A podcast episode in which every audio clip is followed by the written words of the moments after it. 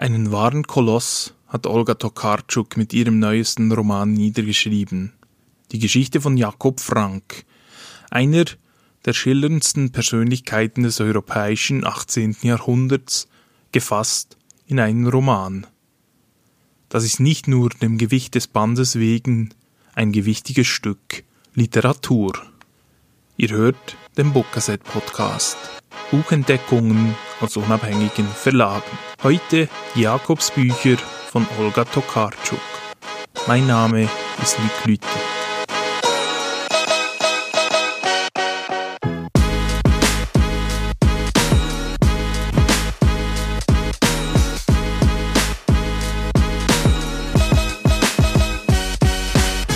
Eine alte Frau stirbt und sieht fortan alles.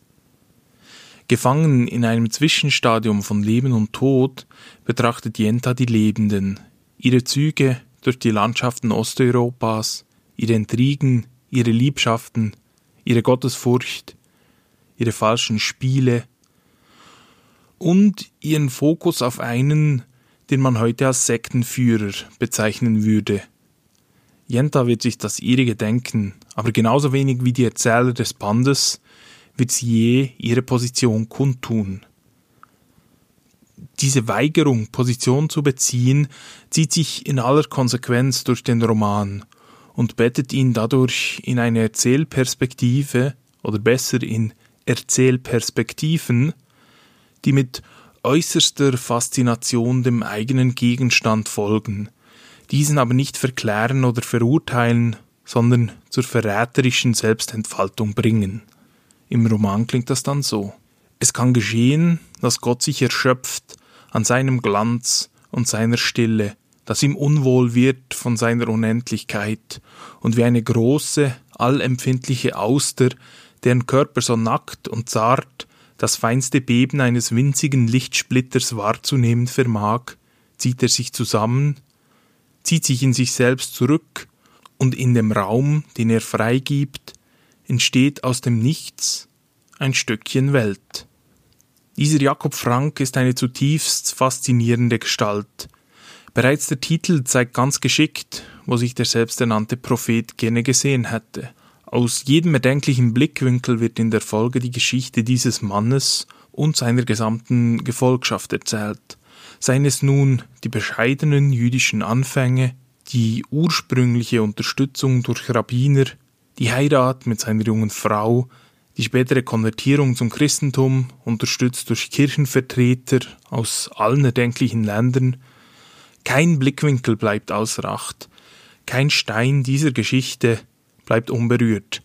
Alle, die Jakob Frank begegnen, sind angetan von ihm, seinem Charisma und seiner Ausstrahlung. Alle sehen in ihm Außergewöhnliches, obwohl es eigentlich nie im Zweifel steht, dass Frank ein Scharlatan, ein falscher Messias, ein Verführer der Massen war, dem mehr an der eigenen Bereicherung lag, als an der Befreiung der Seele seiner ursprünglich jüdischen Genossen und Genossinnen.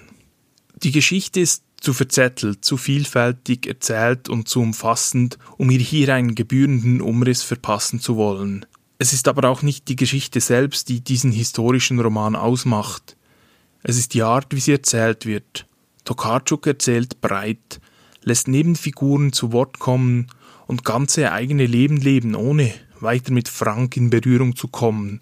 Das ist ein ganz geschickter Schachzug. Das Potpourri an Stimmen, Figuren, Geschehnissen, bedeutenden und weniger bedeutenden Leben verdichtet sich zu einem Roman über Umbrüche und Umwälzungen und damit zu einem Porträt einer Zeit und eines Ortes. Damit gibt sich der Roman auch gleich selbst die Erklärungen, wie einer wie Jakob Frank kommen konnte, um die Welt in seinen Band zu nehmen. Es ist aber dabei keine übererklärte Literatur entstanden, die keine Leerstellen mehr zulässt, sondern ein geschickt gewebter Flickenteppich, der lediglich dem Umfang her an eine Enzyklopädie erinnert, nicht seiner Erzählart wegen. Die Übersetzung aus dem Polnischen wurde von Lisa Palmes und Lothar Quinkenstein im Tandem erbracht. Genauso wie die Autorin auch mussten die beiden sich in verschiedene europäische Sprachen die Kirchengeschichte und die Geschichte des Judentums um jetzt nur einige Themenbereiche zu nennen, vertiefen. Denn die kulturelle Vielfalt, die es in Europa auch schon im 18. Jahrhundert gegeben hat, spiegelt sich auch in der Sprache des Romans durch die Vielfalt an Erzählstimmen und Erzählperspektiven. Die so entstandene Übertragung hat vielfach etwas Schnörkelloses, Direktes, obwohl die Gliederung einzelner Satzteile stellenweise eigentümlich anmutet. Die Sprache verfällt nur selten, zu Beginn und am Schluss, in Spielerei und Verschachtelungen. Palmes und Quinkenstein gelingt es, dieser Vielfalt gerecht zu werden und dem breiten Vokabular und den vielen Eigenbegriffen spezifischer Idiome Entsprechungen beizulegen, ohne aber irgendwie in wilde Sprachhaspelei zu verfallen.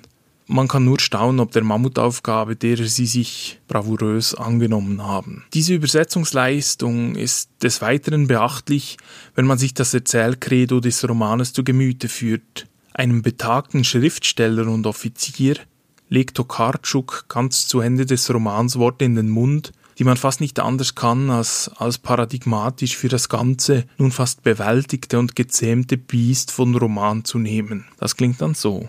Es wäre mir lieb, wenn Sie als Künstlerin nicht dächten wie die einfachen Leute. Die Literatur ist eine besondere Art von Wissen. Es. Er suchte nach passenden Worten, dann flog ihm die Wendung zu. Es ist die Vollkommenheit der unpräzisen Formen.